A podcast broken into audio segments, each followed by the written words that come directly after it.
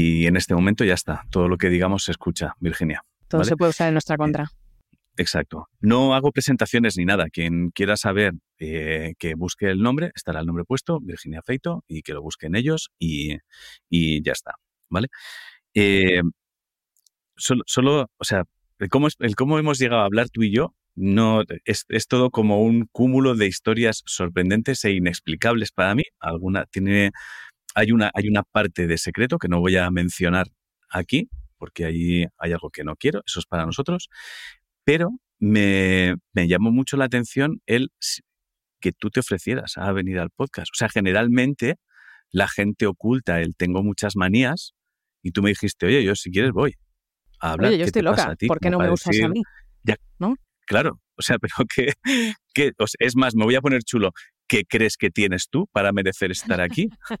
no, es que ya, claro, digo, no sé por qué te sorprende que la gente quiera venir a un podcast escuchado, bastante escuchado nacionalmente. O sea, yo he visto al, al rey de España darte la enhorabuena por este podcast en directo.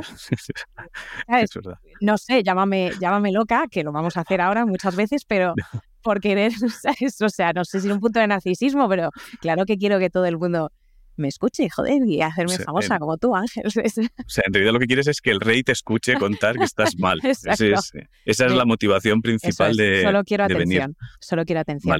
Eh, no, pero sí, pero yo tengo, yo tengo cosas. Yo estoy diagnosticada con alguna cosilla, algún trastorno, trastorno obsesivo compulsivo eh, que tengo desde que soy muy pequeña. Tengo muchísima ansiedad em, y bueno, tengo hipocondría, que bueno, a veces no sé si es por el TOC o si es hipocondría por sí independientemente, pero eh, y luego dentro del TOC tengo varios. Eh, voy así a piñón, o sea, quiero decir, saco el libro de texto. Sí, me parece, no, no, me parece, me parece muy bien, porque lo, o sea, estoy, estoy a nada de preguntarte, pero no hay una palabra que sirva para englobar, para englobar todo lo que tienes, porque es como que tienes del Excel de cosas a tener, las tienes todas en check. Sí, aunque yo siempre me siento como un poco culpable viniendo aquí hablando de esto porque no tengo una como más grave. ¿Sabes lo que te quiero decir? Eh, la mía es como un poco fácil, ¿no? TOC, además, no es un TOC el mío que llegue a un grado de, yo que sé, que, sé que los hay más graves y, más, bueno, que me podría lesionar mm, más, ¿no? Eh, el mío es, sobre todo, bueno, sobre todo es obsesivo, pero no, no, siempre, también tengo con alguna, con higiene personal, por ejemplo, eh, y algunas cositas, pero, y, es verdad que me impide un poco hacer vida normal, pero no es como para, no sé, me siento mal, no, no, no sé, siento que los hay peores.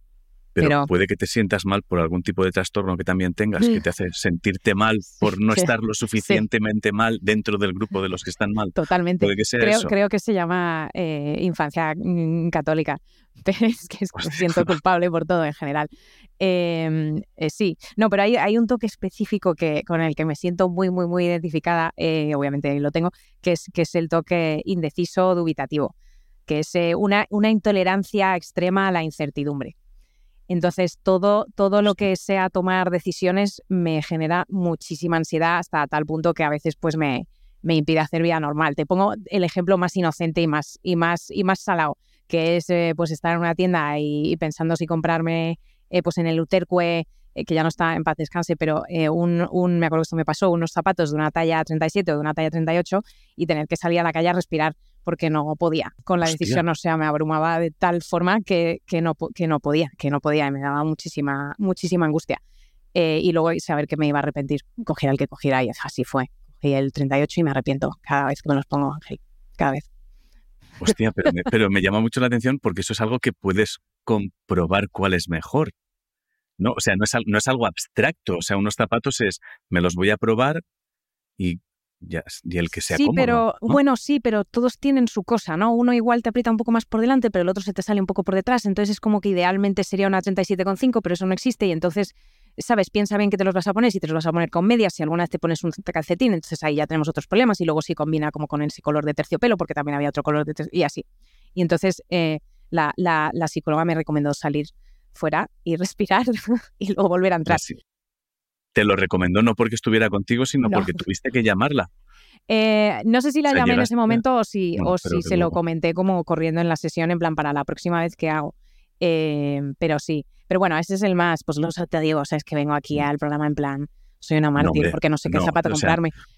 O sea, te entiendo Te entiendo porque esa, esa es la, la, reflexión y la broma que tú te haces a ti para sentirte tú un poquito por debajo de los que tienen cosas que a ti te parecen más chungas, pero yo entiendo que si, que si estamos hablando de que la decisión de escoger un número de zapato te obliga a salir de la tienda a coger aire y respirar, quiere decir que en el resto de decisiones de la vida... Eh, hostia. Claro, sí, ahora mismo justamente, por ejemplo, eh, nos echan de casa y tenemos que buscar un piso eh, y está, imagínate cómo está cómo está siendo. Eh, la decisión es, es no, no, bueno, más gorda, digamos, ¿no? que lo de los zapatos. Entonces eh, estoy entrando en unos bucles terroríficos. O sea, mi talk sobre todo es obsesivo. Entonces, sobre todo, no, no es tanto de lavarme X veces al día, pero sí es mucho de mi compulsión es constantemente darle vueltas otra vez a lo mismo, todo el rato, todo el rato, todo hasta que parece como, o sea, la gente que se lo traga como mi marido, por ejemplo, pues eh, a veces es como es broma, ¿no? O sea, ya llega un punto que ha pasado un límite en el que esto tiene que ser cómico porque no puedes volver otra vez al mismo argumento que ya me has dado 28 veces y ahora, cuando por fin te doy la razón con algo, me dices lo contrario. En plan, para, volar, para valorar la postura. Eh, bueno, en fin, ¿qué está haciendo? Estoy, yo ahora no estoy bien. ¿Y, eso, y de, cuando tienes como un, un, lugar en el que tengas detectado que arranca todo? ¿Siempre ha sido así? Eh, ¿Cómo es? Es una, es una pregunta interesante. Yo creo que siempre ha sido así. De hecho, me, me acuerdo que hay informes de colegio a mis, pues no sé si ocho años a lo mejor o nueve años, ya con pequeños, pequeños como, como pistas, como Virginia duda mucho si escribir en inglés o en español. O, Virginia notamos que, que, está, le está costando mucho decidir si, si escribir libros o guiones. Sus tiene muchas historias, tiene muchos pensamientos y le está, ¿sabes? Hay pequeños como, como toques de esto. Y luego, bueno, eh, desde lo, pues, pues, cositas que, pasaban en, desde que era pequeña con ansiedades y tal. Me acuerdo de adolescente a los, diría 15 o así, pues cuando empiezas como un poco con el tema chicos y tal, eh, que cuando me gustaba un chico eh, me daba tal ansiedad eh, que vomitaba. Y me pedía el día, en plan, para no ir al colegio y no ver al chico. Y mm, bueno, hasta que ya por fin mi primer beso, que fue ya demasiado tarde quizá para lo normal, creo que fue a los 17, en, un, en una discoteca y luego volví, y volví a casa y vomité. Y luego busqué entre los, el cajón del baño de mi madre, donde están todos los medicamentos para tomarme un ibuprofeno o yo qué sé, básicamente para despertar a mi madre, ¿sabes? Porque necesitaba como ayuda. Y entonces apareció ella como la gata y los rulos. En plan, ¿qué te pasa? Y yo, ay, que creo que tengo novio, creo que tengo novio. Como llorando y como con el vómito, como cayéndome por la, ¿sabes? Por la boca. Eh, y, y, recuerdo que era, ese era un problema gordo, ese, esa ansiedad, que ya no sé si es TOC, si es ansiedad, porque sé que hay un TOC que es, se llama TOC relacional, que es cuando te obsesionas con tu pareja, con si, o bien tu pareja es demasiado buena para ti, o tú eres demasiado buena para tu pareja, y entonces estás todo el rato cuestionándote tu amor por tu pareja. Y si deberías estar con tu pareja o dejar a tu pareja.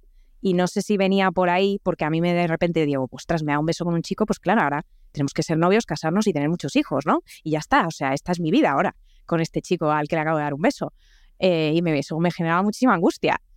No sé por qué, porque era francés ya monísimo, pero eh, esto, bueno, y entonces pues pequeñas cosas así durante mi infancia y mi adolescencia que no que denotan que algo había.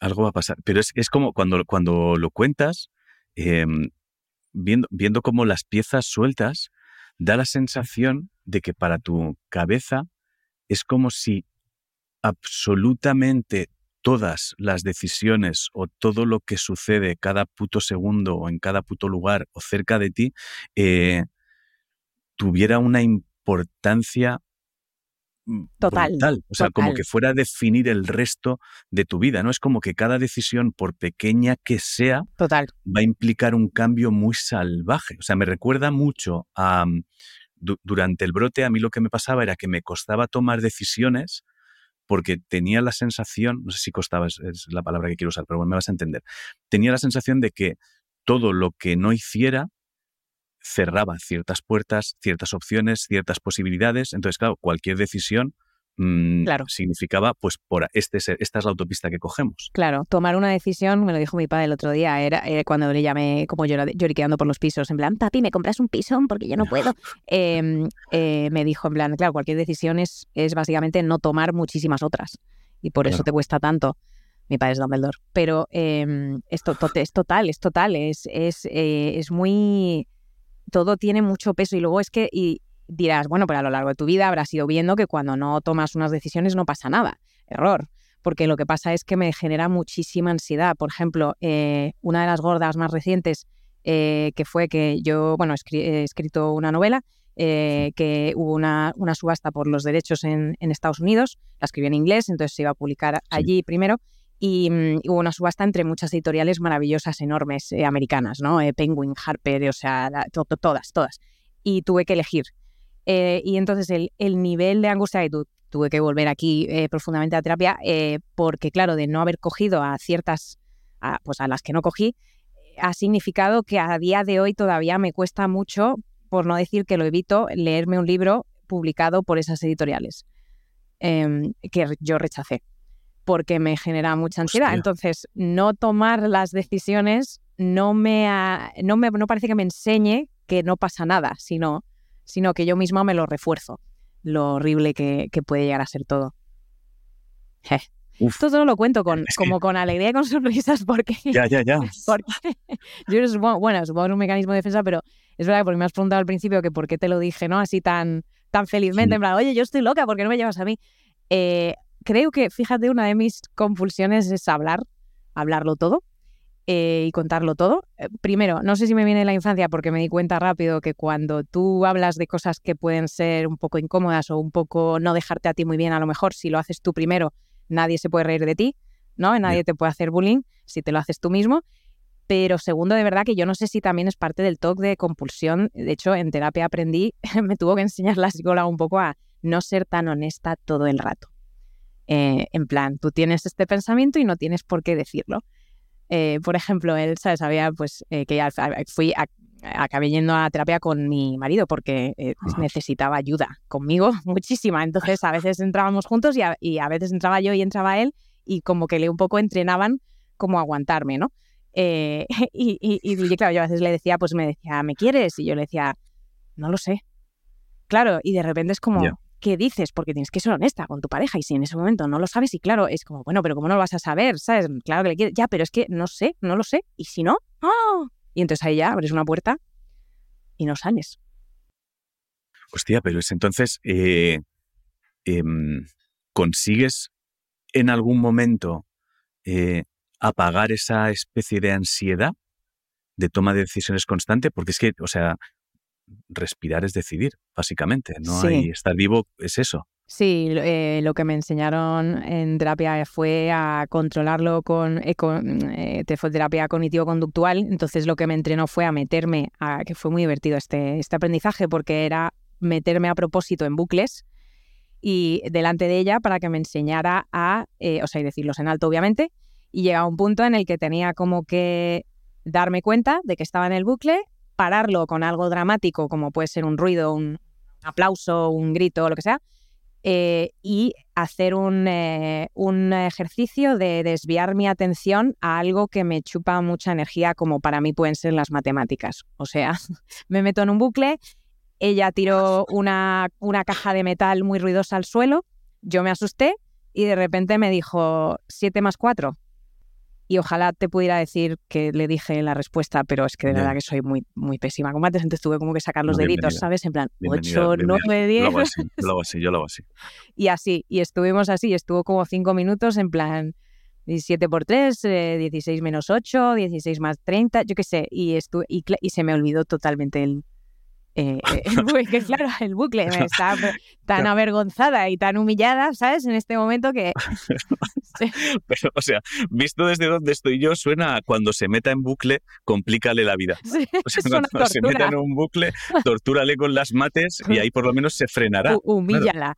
No, claro, obviamente era, eh, bueno, era una, una, un ejemplo ¿no? De, de, cómo desviar la atención para que luego yo estando sola en casa pues pueda hacer cualquier otra cosa. Hay cosas que me ayudan más, hay cosas que me ayudan menos. Yo sola no me voy a poner a hacer mates, lo siento, es que no va a pasar.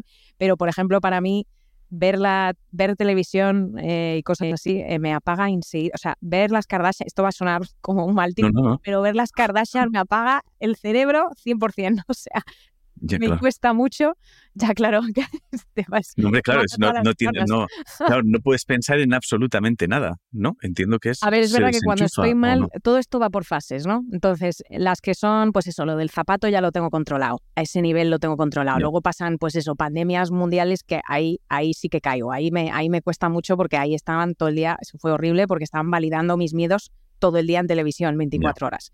Eh, entonces es como que tú estás obsesionado con que ya te has dejado el horno puesto y en todas las noticias te están diciendo que efectivamente te lo has dejado puesto y que es posible que estés matando a toda tu mm. familia. O sea, fue, eso fue horrible, pero en situaciones en general más o menos las controlo. Ahora, ¿qué pasa si estoy preocupada con algo, por ejemplo, ahora el piso, y en las Kardashian de repente una tiene que alquilar un piso?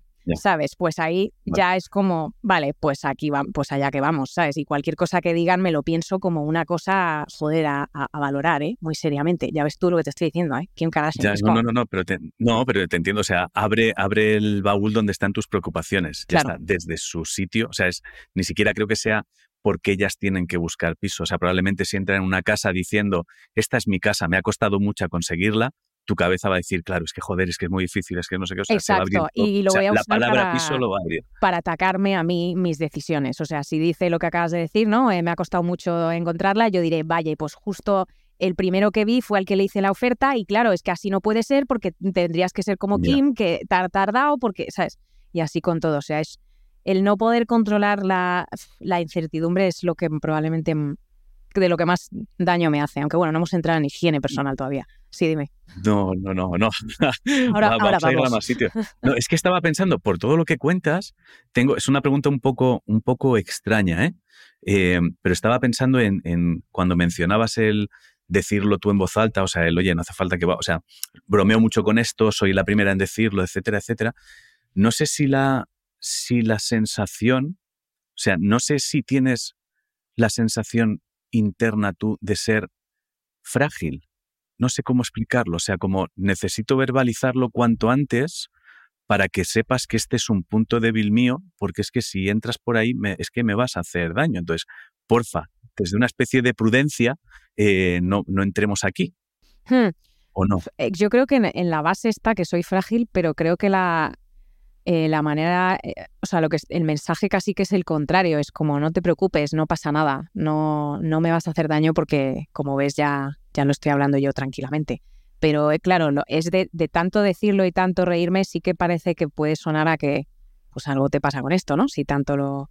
A ver, luego también es que a mí me gusta hacer bromas y el humor me parece primordial, ¿sabes? Y creo que nos deberíamos poder reír de todo y, que siempre ayuda. Es que siempre ayuda, a mí por lo menos.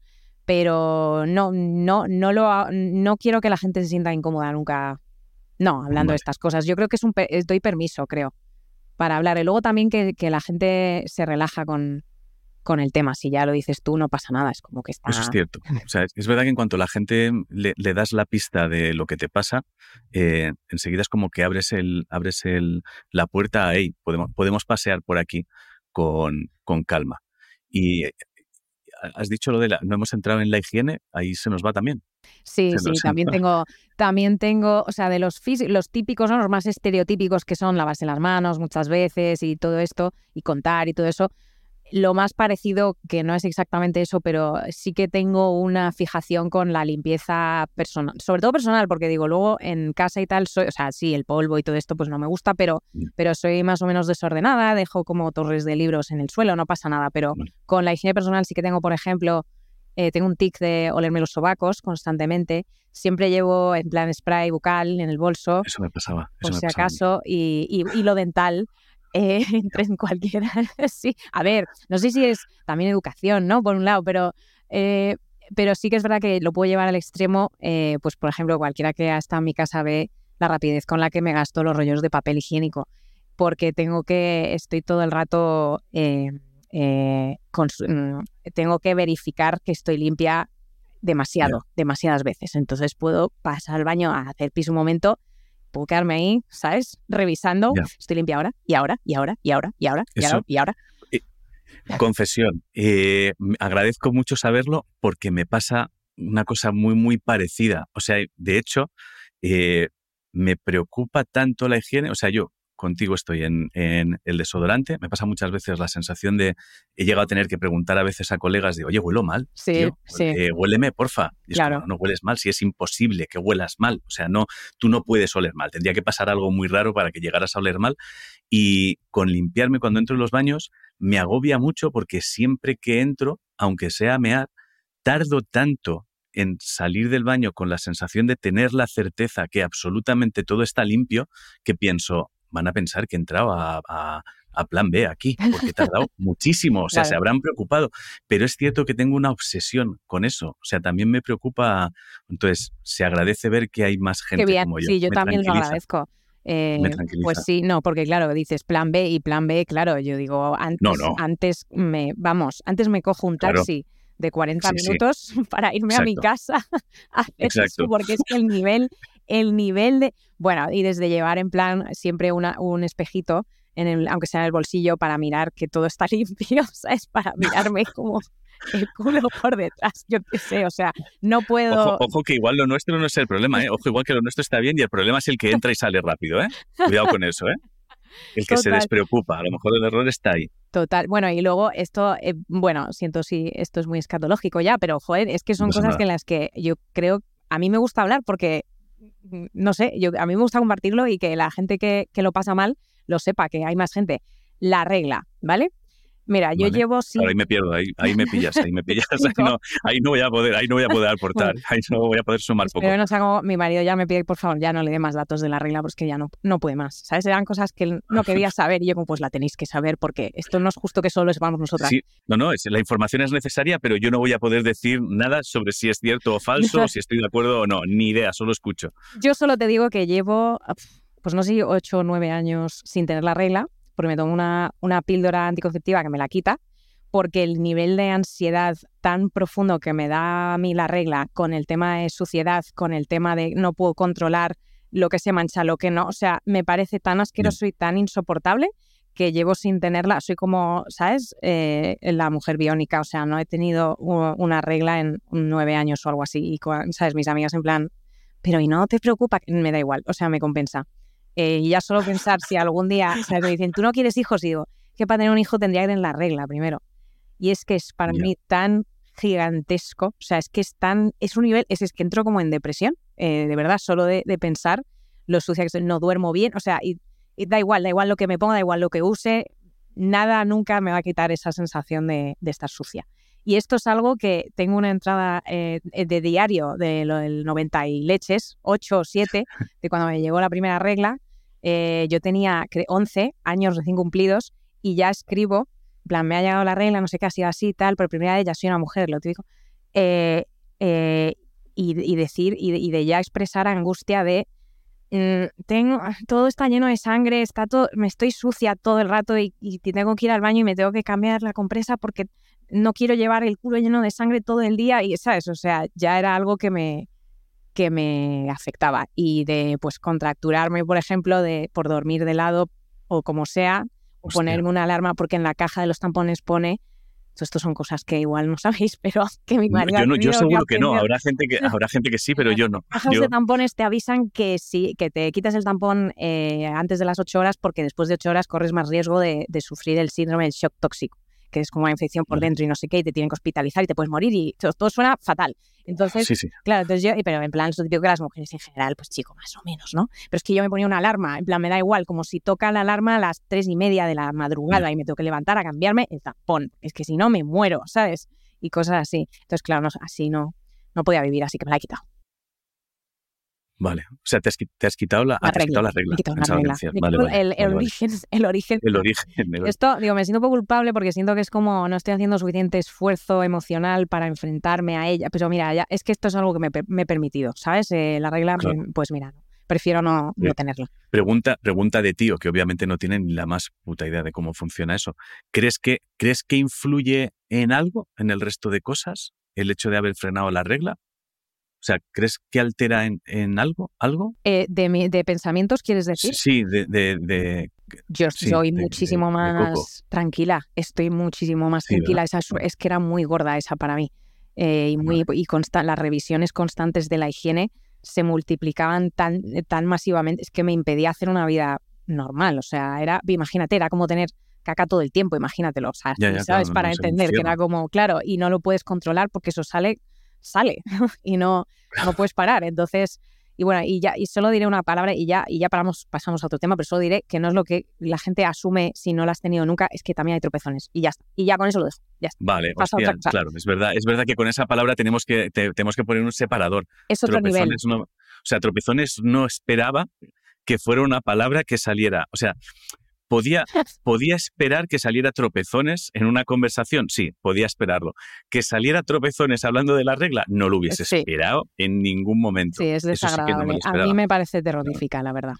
Terrorífica. Así que, bueno, si hay mujeres ahí fuera que, que también les hago bien mucho, que sepáis que es súper, vamos, hablad con vuestro ginecólogo para que valore si, si es una buena opción. Vale. Yo recuerdo, acerca del EGN, me recordaba una conversación que tuve con otro chico que, tenía TOC, eh, Antonio Expósito, se llama, está el podcast por ahí, eh, que contaba que él estaba tan obsesionado también con, con la higiene em, que él necesitaba, o sea, no recuerdo lo que, sí, creo que me dijo que era TOC, si no recuerdo mal. Al final he hablado con tantos que retengo tan mal la información de las cosas que creo que era TOC, que él necesitaba hacer foto de la ducha cuando se duchaba porque de repente em, se empezaba a emparanoiar con si no se había duchado. Y entonces necesitaba revisar las fotografías para estar seguro de que se había duchado, etcétera, etcétera. Tú eso no, o sea, a ti no te llega a ese nivel, o sea, eres muy consciente, o sea, no te generas inseguridades a ti misma. Sobre lo que ha pasado y lo que no. Sobre lo que ha pasado. No, eh, con e, esa no estoy pensando, no, esa no porque es que sé que me ducho porque es que de hecho vamos, sería tan, tan extraño. Me suelo duchar dos veces al día, además. Eh, porque ya entre la mañana y la noche asumo que por supuesto huelo a mierda. Eh, sí, voy contigo. tengo el pH fatal, pero no, eso no, sí que muchas veces me da, o sea, el equivalente a lo mejor sería, muchas veces me da agobio de hoy no me, hoy se me ha olvidado la, la pastilla, ¿sabes? Hoy se me ha olvidado la píldora. Eh, y es como, Dios mío, voy a caer embarazada, en plan, inmediatamente, ¿sabes? que es, no funciona así, bueno, en fin. Pero em, a veces me da ese agobio y tengo como un poquito de ansiedad hasta que llego a casa y verifico que sí que me la he tomado. Y siempre me la he tomado, además. O sea, nunca acierto con este. Ese es como mi, Dios mío, me he dejado el horno encendido. Es como, Dios mío, no me he tomado la pastilla y ahora estoy en Sevilla y no puedo verificarla. ¿Y qué hago si tengo? Pues tendría que comprarme la misma aquí en Sevilla y tomarme otra. Pero ¿qué pasa si me tomo dos en un día? Pero eh, no llego a hacerme la foto la verdad es que igual mm. sería útil. Pues, igual me lo, me lo robo esto. No sé para qué cojones te lo he comentado, o sea, no sé para qué cojones se me he comentado en voz alta. Al podcast para sacar ideas. ¿qué más? Una, nueva opción para complicarte un poco más. Oye, ¿cómo consigues? Porque entiendo que no siempre eh, hay alguien haciendo un ruido cerca y lanzándote ecuaciones para, para que puedas salir del bucle. ¿Cómo consigues frenarlo cuando ves que eso va a empezar a, va a empezar a complicarse más de lo necesario. Imagino que hay momentos donde necesitas ayuda de tu marido o de, o de quien sea, pero cuando no hay alguien cerca que pueda sacarte de ahí, ¿cómo, cómo lo consigues frenar? Si son, te digo, si son las gordas, eh, un poco me, me honestamente me, me, lanzo y, y, y, me, y, me, las acepto, lo cual no está bien, eh, porque claro, cada vez tengo como más cosas y más y experiencias nuevas y no debería permitírmelo, pero es que es como un punto como cuando ya has decidido que vas a hacer algo que no deberías hacer, no sé, ya sea beber o tomar Nutella, ¿sabes? Yo, mm, que es como, hoy no lo voy a hacer, que es como, pero cuando lo decides es como, estoy in, all in. Em, sí que me, me, recomendaron medicación, me recomendaron, el TOC se puede tratar con eh, antidepresivos, eh, y bastante bien me han dicho, pero eh, me daba mucho miedo y le pregunté a, la psicóloga en plan, pero ¿cómo sé? Porque dijo, no, es que te quita los, los es como que si te quita los pensamientos malos, los pensamientos en bucle y, y, los otros no. Y yo pensé, ¿y cómo sabe la medicación cuál sí y cuál no? Y digo, además estaba escribiendo una novela sobre una mujer que también es muy angustiosa, que también tiene TOC, que también es muy, digo, y me da mucho miedo no poder meterme en esto todo el rato. Y hay una parte de mí esto sí debería decirlo, pero eh, que un poco siente que esto es tan parte de mí, de mi personalidad, que no sabría quién soy sin ello. Llevo toda mi vida así. Virginia tiene todo, Virginia es así. Es que es, si de repente no, no sé, si de repente hay una Virginia que se tiene que cambiar de piso y coge un piso y no pasa nada y está todo en orden y no, lo ha comentado mm, compulsivamente con 27 personas 80 veces al día y no está mirando pisos hasta las 3 de la mañana, ¿a quién es? no sé, me da un poco de miedo, me agobia. Siento que perdería el norte de quién soy. Eh, me acabas de volar la cabeza con esa frase. He venido a defender la salud mental. No, no, no, no, me parece, me parece de puta madre, ¿eh? porque me, parecen, ¿sabes? No, no, me parecen, me parecen lugares jodidamente interesantes, pero realmente es, es cierto que si has vivido siempre con algo así, de repente perderlo es, eres alguien nuevo. Hmm. Eres alguien completamente nueva. Te tienes que conocer sin eso. Entonces, es verdad que desde fuera cualquiera diría, joder, será un logro, será un avance y creo que estaremos de acuerdo en que sería más guay poder mm, cambiarte sin esa serie de agobios, pero eso no, no significa que, no que, que tengas que asumirlo desde el segundo uno y que sea fácil. Es decir, vas a tener que enfrentarte a esa nueva persona que eres. Entonces, hostia, no lo había eh, pensado desde ahí, ¿eh? Ya, es que es, a ver, es que es mi manera de ver el mundo, de, recibir cualquier tipo de información del mundo. vale, necesito preguntarte esto. Eh, ¿Consigues por lo menos, aunque entiendo que es jodidamente agobiante cuando suceden los bucles, etcétera, etcétera, etcétera, ¿has conseguido que en algún momento se convierta en algo positivo? O sea, eh darle la vuelta para, para que digas, vale, esto es una mierda, pero he conseguido que sea positivo con lo que sucede después o con otras cosas. O... He conseguido usarlo para bien, por ejemplo, para escribir una novela que me ha dado muchísima alegría. Si no lo hubiese tenido, yo, bueno, esto es lo típico que se dice y luego igual no es verdad, ¿no? Pero lo he usado para meterlo en, la, en una novela, en un personaje que he creado a raíz de yo haber experimentado estas cosas, o sea, que es algo que no podía haber hecho, o sí, bueno, o sí, o igual sí, pero para mí me ha venido a raíz de ello. Eh, entonces, en ese sentido, eh, sí. Y luego, pues, pues sí, hay veces que, que, no puedo evitar enorgullecerme de ciertas cosas, pues yo qué sé, de eh, voy a encontrar a ese exnovio de tu novio que llevas buscando durante meses y te voy a encontrar hasta el DNI y su dirección, ¿sabes? Porque voy a estar buscando hasta las 4 de la mañana y voy a entrar en bucle y esta va a ser mi gran prioridad. O sea, a veces se puede usar para hacer el bien. ir, a la cárcel. Eh, y luego creo que me da una rapidez, me da una rapidez mental eh, gigantesca. Eh, y me sirve mucho para ayudar a los demás. Porque cuando alguien me viene con un problema, es que me, vamos, me parecen pipas. O sea, puedo darte 8 trillones de argumentos a favor de, ti, o puedo defenderte a ti, o puedo encontrar un montón de, de cosas que no habías pensado en tres segundos. Eh, porque lo tengo tan usado, este, ¿sabes? Esta manera de pensar, de encontrar algo a favor o algo en contra de lo que quieras, que si alguien me dirige en lo que quiere, pues mira, yo quiero que me des razones a favor para este piso en esta calle, por favor. Pues 80 millones. ¿Que quieres lo contrario? 80 millones también. Eh, ¿Sabes lo que te quiero decir? O sea, sí, y lo, que, lo que me estoy preguntando es, ¿y tú puedes redirigirlo también para ti? Es decir, puedes decir, ah, vale, vale. O sea, ah. para, ti el a favor no existe, ¿no? Para ti el a favor no está tanto. No, solo a favor de lo que ya he rechazado o lo que no puedo tener para, para torturarme. Siempre en contra y entonces cuando no decidas, el, el mira, si hubieras escogido esto, todo hubiese salido mejor de lo que está saliendo. Ojo, esto que tienes, pero ¿y esto otro? No era lo que querías en realidad, no es esto lo que te va a hacer feliz en realidad. Pero a que eso no se lo haces a la otra persona no. cuando alguien viene pidiéndote. En absoluto. Qué curioso ya, eso, por supuesto, claro. Es que yo ¿Por qué? Pues mira, yo, porque yo, bueno, primero porque el, que me viene, normalmente pobrecito, pero sería un amateur. ¿Sabes lo que te quiero decir? O sea, cuando la única manera de un poco hablar con alguien, conmigo misma, enfrentarme a un argumento o a una discusión conmigo misma, es hacerlo con mis hermanos. Que somos, somos tres hermanos y los tres tenemos TOC. Eh, de hecho, los, en todos, en mis padres también tienen cada uno es, es, diferente, cada uno tiene Mi madre me va a escuchar y va a decir, no, no, yo no soy maniática, yo no, ¿sabes? No puedo dormirme si hay un plato en la pila, pero es súper normal, o sea, mm, bueno, vale, mi madre solo es ordenada. Los demás todos tenemos TOC y, y he, llegado a hablar con, sobre todo mi hermano, mi hermano Dani, el, el mediano, eh, y he sido como, hostia, esto debes, así se siente argumentar algo conmigo, debatir algo conmigo, y es ostras, ¿eh? es muy cansado, o sea, acabas exhausto, es como no puedo estar así todo el rato, es increíble. Eh, y, ahí, y los dos nos subimos en una, ¿sabes? Como, ya, pero porque si esta cosa A, ya, pero si esto B, mm, es verdad que igual lo B, no, pero recuerda la A, bueno, sí, tienes razón, y así, o sea, increíble.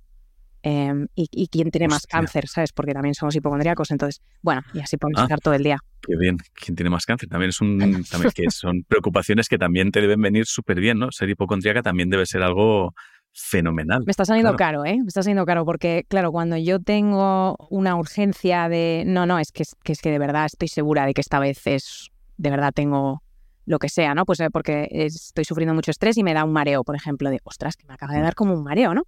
Eh, hostias, pues voy a llamar al... O sea, necesito que me lo vean ya. ¿Y dónde me lo van a ver ya? Y me lo van a ver bien, en el Ruber, en el Hospital Ruber Internacional en Virasierra, ¿no? Porque es donde van los reyes y los futbolistas. Entonces llamo al departamento neurológico y me pueden dar cita para dentro de 20 minutos. Tengo que pagar 400 euros y tengo que pagar el taxi de 15 euros a Mirasierra. Pero la tranquilidad que me va a dar es incomparable. Uf. Pero espera, volviendo a una cosa que has dicho, perdón, es que estoy yendo a toda velocidad. Hoy me tomo un café y ha sido un error. Bien, bien, bien. Em, me has preguntado lo de, a ver, sí hay veces que consigo, sí hay veces que consigo, aquí un, rayo de luz, sí, sí hay veces que consigo hacer lo que me enseñó la, la psicóloga, ¿eh?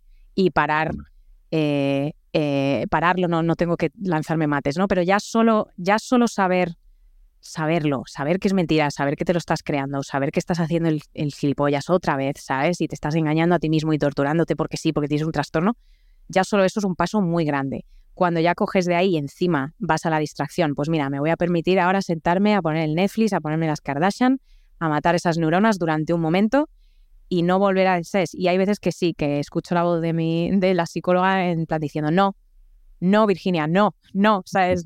y, el pensamiento como, pero ¿y si el piso que tú quieres? No, no. A veces sí lo consigo. Lo que pasa es que muchas otras no. Eso es. Ya. Bueno, pero has, dicho una cosa hace un rato que te iba a preguntar, pero ya, como ya lo has dicho, da un poco igual.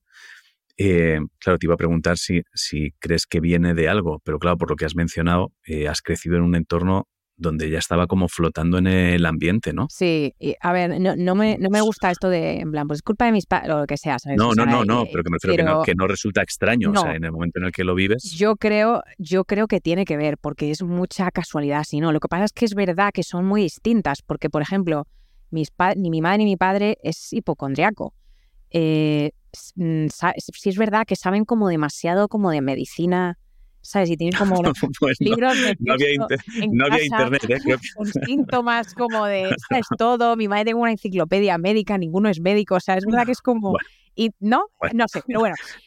Tienes, pistas. Sí es verdad que sí es verdad que ve, eh, vivir y crecer en un entorno en el que, eh, pues yo qué sé, tirar un vaso de agua puede ser recibido como un gran drama, ¿sabes? Y hay muchos, muchos ¿sabes? Y eh, gritos y estrés. Y es que lo veía venir, es que mira que te lo he dicho, que, ¿sabes? Que bueno, muchos lo hemos vivido, ¿no? Eh, señora, señora madre española con rulos y bata de toda la vida, la madre Manolito Gafotas, que siempre amenazaba con irse a China, igual que mi madre, y abandonarnos a todos. Eh, pero cuando has, cuando recibes ese estímulo después de, pues eso, de ese tipo de, de acción, de accidente, pues a lo mejor el resto de tu vida, ¿no? Cuando lo cometas tú, pues te va a generar mucho, mucho estrés y mucha ansiedad con algo tan, que puede ser tan absurdo como tirar un vaso. Pues yo, yo creo que algo tiene que ver. No quiero culpar, ¿no? Pero sí que es verdad. No, no, no, no, pero. Eh, sí, y en mi casa él. Pues sí, sí, sí que había mi, mi, mi madre sin querer, eh, quizá, o bueno, o, para, para, para, que nos protegiéramos y tal, pues, pues sí que nos ha, nos ha hablado de los miedos ¿no? que hay en el mundo y de cómo protegernos y de ten cuidado. Y mi madre es de la típica mujer que no se fía de nadie tú no te fíes de este, que este, ¿sabes? Tú ten cuidado y si tú a ti te tú agárrate el bolso y tú, ¿sabes? Entonces yo siempre también he vivido como muy sobreprotegida y con como un poco de miedo de salir al exterior. Yo droga no he probado en mi vida porque creo que antes de probarla me da un derrame en el miedo que me da, ¿sabes? Porque mi madre me ha insinuado que si pruebas una, ya se fue, vas a acabar como las víctimas estas que salen en, del fentanilo dando vueltas por el parque y yo, o sea, es que ni un, ni un porro, ¿eh? Ni un porro probado porque digo, me muero, me voy a morir, es que me va a matar. Em, y yo creo que algo tiene que ver con mi, con mi educación. Hombre, haces absolutamente todo el análisis de todas las cosas por adelantado. O sea, pienso en el momento en el que alguien te pueda ofrecer un porro, es ves todas las, todos los escaparates posibles de esa calada. Acaban todas eh, con mi muerte eh, prematura en una cuneta. Claro, ¿no? Y está bien, quiero decir, eso, mira, es, guay, o sea, esa lectura está bien. La putada es luego, claro, si, lo, si haces ese mismo análisis con absolutamente cada decisión. Con todo, estoy muy cansada, Ángel. Eso te, iba, eso te iba a preguntar, tiene que ser agotador. Es agotador, es agotador. Además, ahora que estoy en uno gordo, es, es, es, es joder, puede ser insufrible. A veces es divertido y gracioso, pero es agotador, es, es un poco insoportable. La gente me, me, ha, me, ha llegado a preguntar, en plan, ¿cómo puede ser vivir en tu cabeza? Gente que ha leído mi libro que ha dicho, ¿es esto vivir en tu cabeza? Porque es, es insoportable. O sea, y digo, joder, pues mira que la protagonista del libro vive como un 15% de lo que digo yo. O sea, solo se obsesiona con un par de cosillas, pero Claro, pero es todo, es todo el tiempo. ¿Consigues, ¿Consigues dormir? Sí, duermo como un tronco, tío. Sí. Cosa más rara. Bueno, a ver, eh, sí, eh, última, estos días es verdad que estoy, estoy teniendo, me, eh, me dice mi marido que hablo en sueños sobre pisos y preguntando, sí, preguntando en alto cosas sobre, en plan, pero ¿y está y es la calefacción es central y cuándo la encendéis? Y cosas así, ¿sabes? En sueños.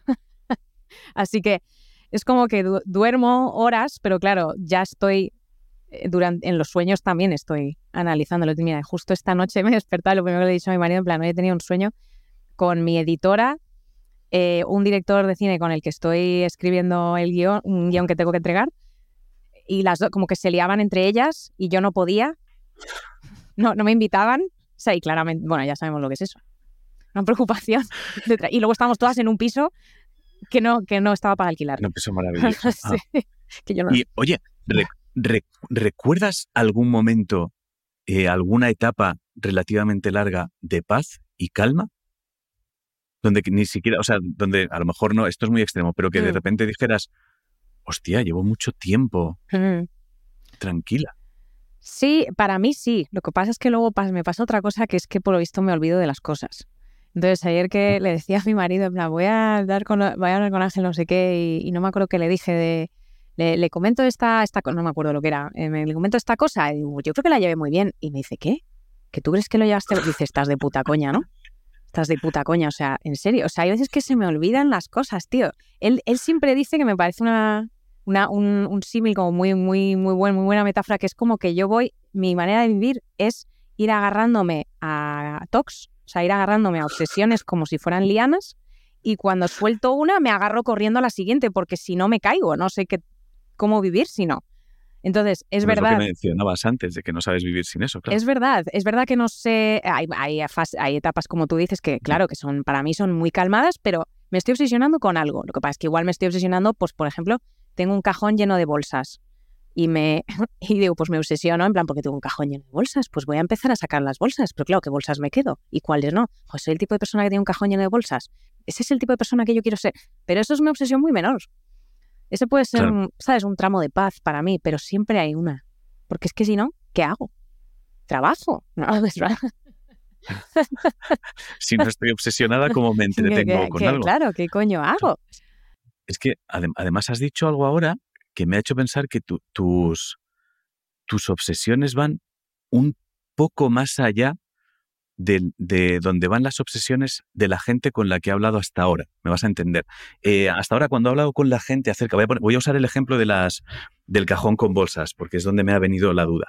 Eh, si alguien de los que he hablado hasta ahora me hubiese dicho, no, yo, por ejemplo, tengo un cajón lleno de bolsas y pienso, ¿para qué quiero un cajón lleno de bolsas? ¿no? Y entonces dedicaría mucho rato a, tengo que vaciar el cajón, tengo el cajón lleno de bolsas, tengo... Pero tú has hecho, has hecho una pequeña medio reflexión ahí que me ha llevado a, hostia, ¿dónde llegan tus obsesiones? Que ha sido, realmente quiero ser la clase de persona que tiene un cajón lleno de bolsas. Entonces, de repente eso ni siquiera convierte la, la obsesión en algo relacionado con el cajón de bolsas, lo convierte en algo infinitamente más grande. Mm. O sea, coge una dimensión brutal. Mm. Entonces, entiendo que esa preocupación, obsesión, empieza de una chorrada a convertirlo en, hostia, vamos a acabar, no sé, vamos a acabar viviendo debajo de un puente, porque generalmente se empieza por aquí, que eso ya ahora alguien que colecciona basura y voy a tener la casa. Entonces, claro, es que igual tus obsesiones llegan a lugares que, que a otras personas no. Puede ser, a, ver, depende de, depende de, claro, como siempre se puede profundizar más en la obsesión, ¿no? Entonces depende de cuánto daño te vayas, hayas decidido ese día que te vas a hacer ya podemos hablar de, una inseguridad de como en ti como persona y como ser humano y que no lo estás haciendo bien y es un castigo, ¿no? Eh, empieza por las bolsas, pero, pero pues mm. puede acabar eh, eh, de esa reflexión de, joder, probablemente yo la acabaría con un, la verdad es que siempre se te ha dado fatal decorar y tú te crees que se te da muy bien, pero es que déjalo porque tú no sabes, ¿sabes? Y acabaría ahí probablemente esa... Entonces, claro, me, me quedaría triste y luego pues lo reforzaría con otros ejemplos aparte del cajón bueno, todo, todo, todo acaba siempre como en el mismo sitio, ¿no? Del no vales para nada. Mm. O sea, la sensación es que cualquier cosa mm. la vas a terminar en, no, no, valgo, no valgo. Esto no, va, esto no va a salir bien. No sé si no valgo, pero un, esto no va a salir bien. Sí, aunque yo creo que el TOC rara vez tiene esa conclusión, ¿no? Yo creo que el TOC es más el miedo al, a ese viaje de qué miedo como todo acabe ahí, ¿no? entonces es como una lucha constante y es verdad que es muy cansado por eso, porque yo siento que estoy todo el rato luchando para no pues para no aceptar esa realidad, que a lo mejor es la ese es el es que es la conclusión que quiero evitar, a lo mejor, y esa es la lucha. Y siento que si no hago todo el otro proceso de lucha, pues voy a llegar ahí, no lo sé. Aquí esto me estoy poniendo muy profunda igual, no. no, no, no, no lo sé. O sea, no, no, no, o sea, no, no, no es profunda. Creo que, creo que ahora mismo eres eh, una de las personas con las que hablo y que está como justo en esa espiral que, que, ha, conseguido como controlar un poco, pero, pero que asume tanto que forma parte de ella, que es que tengo la sensación de, hostia, ahora mismo estás agotada. Mm. O sea, es como que estamos hablando justo en el momento en el, en el que tiene que ser agotador estar en tu cabeza. Ahora mismo, ¿eh? por, por la velocidad a la que hablas, por lo que transmites, por las situaciones y ejemplos que pones, situación que estás viviendo, etcétera, etcétera, etcétera, la sensación que tengo ahora mismo es de, hostia, tienes que llegar a la noche reventada. Ah, claro, igual por eso duermo bien. Sí. puede, ser, puede ser. Sí, pero claro, y es totalmente, y además, claro, te afecta físicamente también, pues eso, yo vivo contracturada, todo, todo, todo, ¿sabes? Mm. El dolor crónico que tengo de cervicales, que, que me da dolor de mandíbula, que me da dolor de cabeza. Descubrí hace unos pocos años que tenía contracturado el suelo pélvico, cosa que digo, jamás lo hubiese, no sé, sospechado, de, de estar todo el día en tan tensa en tensión, con tanto estrés, he contracturado hasta el suelo pélvico, que no sé cómo se hace, pero lo he hecho. Y tuve que ir a darme masajes, ¿sabes? Una señora me metía como objetos de menor o mayor tamaño en la vagina y me decía, contrae, suelta, contrae, ¿sabes? Que es algo que creo que, que solo podrían haber vivido las embarazadas y las mujeres que han dado a luz. Em, sí, sí, eso, me lo descubrió el ginecólogo un día cuando le dije, que me duele, me duele. Y dijo, no debería dolerte tanto. Y yo, me duele. Y dijo, tienes una contractura. Eh, sí, sí, agota mucho, la verdad. Em, que te voy a contar. Y, sí, va por, pero va por fases. Que, a ver, también digo, hoy porque estoy con lo del piso y todo esto, pero en general, tú, y tú me has conocido alguna vez en persona, siempre estoy un poco acelerada, ¿no? Yo creo. Yo creo, yo, creo que todo el mundo sospecha que me encoco y no me encoco. Eh, no. no. No, pareces, no pareces de coca, ¿eh? No, no pareces de coca, porque no, no, cuando se habla contigo eh, llevas una aceleración que no es de coca. Los, de coca generalmente además eh, como que tocan y cambian el foco muy rápido. O sea, están mm. hablando contigo, pero enseguida el foco está en otro lado y siguen con esa misma energía, pero el foco ya está en otra persona, en otra cosa, en otro tema, en otro, en otro objeto, en otra situación. Entonces necesitan estar como muy activos. Sin embargo, tú la, lo, muy poco que hemos, que hemos coincidido, la sensación que tengo es de que no te estás quieta, pero por dentro. O sea, yo te, yo te recuerdo quieta en el sitio, o sea, sentada tranquilamente, tomando café, si no recuerdo mal, pero la sensación era de está hirviendo por dentro.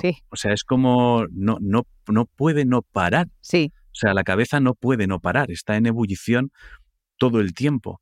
Esa es, la, esa es la sensación, pero no es de encocada, por si te sirve de... Sí, me sirve de consuelo. Muchísimas gracias. Qué útil hablar con alguien que sabe cuáles son los síntomas de, la cocaína. no, hay no hay nada como haberte relacionado con gente que consume cocaína. Con cocainómanos, genial. Cualquier duda que tengas acerca de cocainómanos te la puedo resolver. Esto me, me, alivia, sí, sí, eh, bien, sí. Y bueno, y, si lo notabas, sí, creo que si, si creías que estaba por dentro y no por fuera, supongo que es porque me estaba intentando comportar en ese momento para no asustar, mm, ¿sabes? A la gente famosa que, es algo que me pasa. No asustes al famoso, Virginia, no asustes al famoso. Em, pero luego, como ya sabes, me dio un bahío en ese momento. Eh, que podemos, bueno, podemos, yo creo que podemos compartir con la gente que esto fue en el Palacio Real, en el Palacio Real con los reyes de España y me empecé a encontrar mal, pero lo decidí esconder eh, eh, porque digo, aguanto, aguanto, ¿sabes? Y entonces fui como empezando a bajar, me, creo que me caían como sudor como por la sien. Y Ángel, creo que lo notaste posiblemente, o sea, no sé en qué momento dije, vale, no voy a poder, no voy a llegar. Dios, ya nos están eh, en plan amablemente echando, pidiendo que ya nos vayamos, nos podemos ir a casa, voy a llegar, voy a llegar. Y llegó un punto que me di cuenta de que no iba a llegar. En plan, me voy, me voy a desmayar o me voy a vomitar encima, una de dos. Y digo, hostia puta, ¿qué hago? Aquí en medio de los, había como 20 salones, uno detrás de otro, y, digo, no voy a atravesar los 20. Y entonces me, ya no sé qué dije, me encuentro un poco mal. Eh, alguien fue a por agua, tú fuiste a por, tú fuiste por agua, alguien fue a por Coca-Cola, no sé qué pasó. Y luego acabé en, un, en una zona como vinieron unos médicos, bueno, podemos llamar al médico, médico, al médico, o aparecieron dos mujeres que digo, cuando pienso el médico del Palacio Real, desde luego no pienso en estas dos señoras que aparecieron majísimas, como rubias, como monísimas, pijas, o sea, que tendrían como hijas en Icabe, y vinieron y me, me escoltaron como a una zona detrás de una, cortina y me tumbaron y me levantaron las piernas y me tomaron la tensión y, el azúcar y tal. Y tú esperaste como un caballero fuera, eh, menos mal, porque luego me agarré a ti para que me arrastraras eh, afuera. Y, esto pasó con la, presión añadida de que puede o puede que no. Yo, yo, llevase una cucharilla robada en el bolso. Esto no, nunca lo sabremos, sabréis. Eh, y bueno, y me dio un yuyu y te diré que después de este yuyu, porque ya me había pasado otras veces, que es como que yo creo, luego he estado buscando y hablando con médicos y me parece que puede tener que ver con, con que en general tengo la presión un poco, la tensión un poco baja y tal, y, y, la, el nivel de angustia y de ansiedad que, que, tengo, sobre todo en estos eventos cuando estoy, eh, que es que, joder, yo soy una contradicción porque me angustia muchísimo interactuar con otros seres humanos, pero a la vez necesito ser un poco el centro de atención, porque es como si no, ¿para qué he venido? ¿Sabes? Pues para esto vivo en casa. Entonces, la disonancia entre esas dos cosas me genera aún más estrés y entonces me dan medio desmayos, que claro, cuando era más pequeña llegaba a vomitar y me perdía clase y todo esto, cuando me gustaban los chicos o lo que fuera, pero ahora ya más o menos lo he controlado y ya pues simplemente me tengo que sentar porque es verdad que si lo dejo mucho, pues igual me desmayo o me poto encima, no lo sé.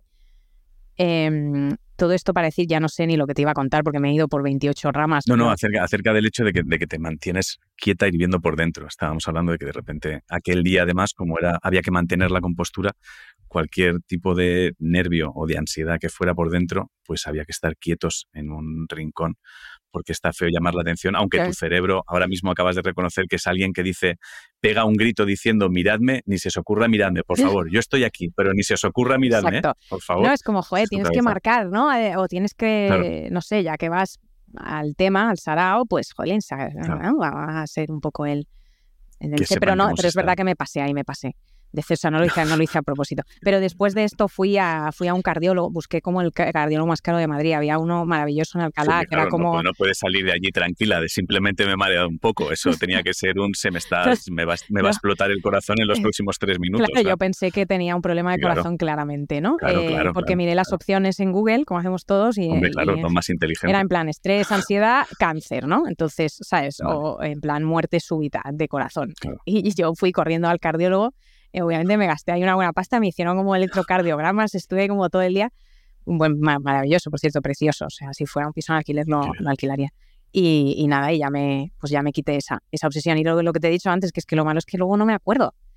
Entonces ya, no me acuerdo de cuáles he mirado, de si me he mirado el cerebro, si me miré el corazón, ya no me acuerdo. Yo creo que me atrevería a decir que lo has mirado todo sin conocerte, me atrevería a decir que a lo largo de tu vida lo has mirado todo. O sea, puedes consultarlo con tu marido, pero es muy probable que hayas revisado cosas que ni recuerdas, eh, falanges del dedo, mierdas así, articulaciones muy pequeñas que no, que no recuerdas, algo en la oreja, o sea, todo así. Lo habrás chequeado absolutamente todo, sin excepción. Puede ser, pobrecillo, pobrecillo, porque claro, si no voy a mí también puedo ir a él, en plan, ese lunar es nuevo, ese lunar estaba ahí antes. Ah, mira. Hostia, no había pensado en eso. Claro, si no, si no estás preocupado por ti, siempre hay alguien al lado con quien poder gestionar agobios. Em, oye, no te voy a robar mucho más tiempo, pero sí hay algo que, mm, que me gustaría preguntarte y es si crees que hay, hay algo que le pueda servir a alguien que, que tenga que tenga, que esté viviendo algo similar Mm. a ti, algo que creas que, que te hubiese venido bien saber hace 10 años.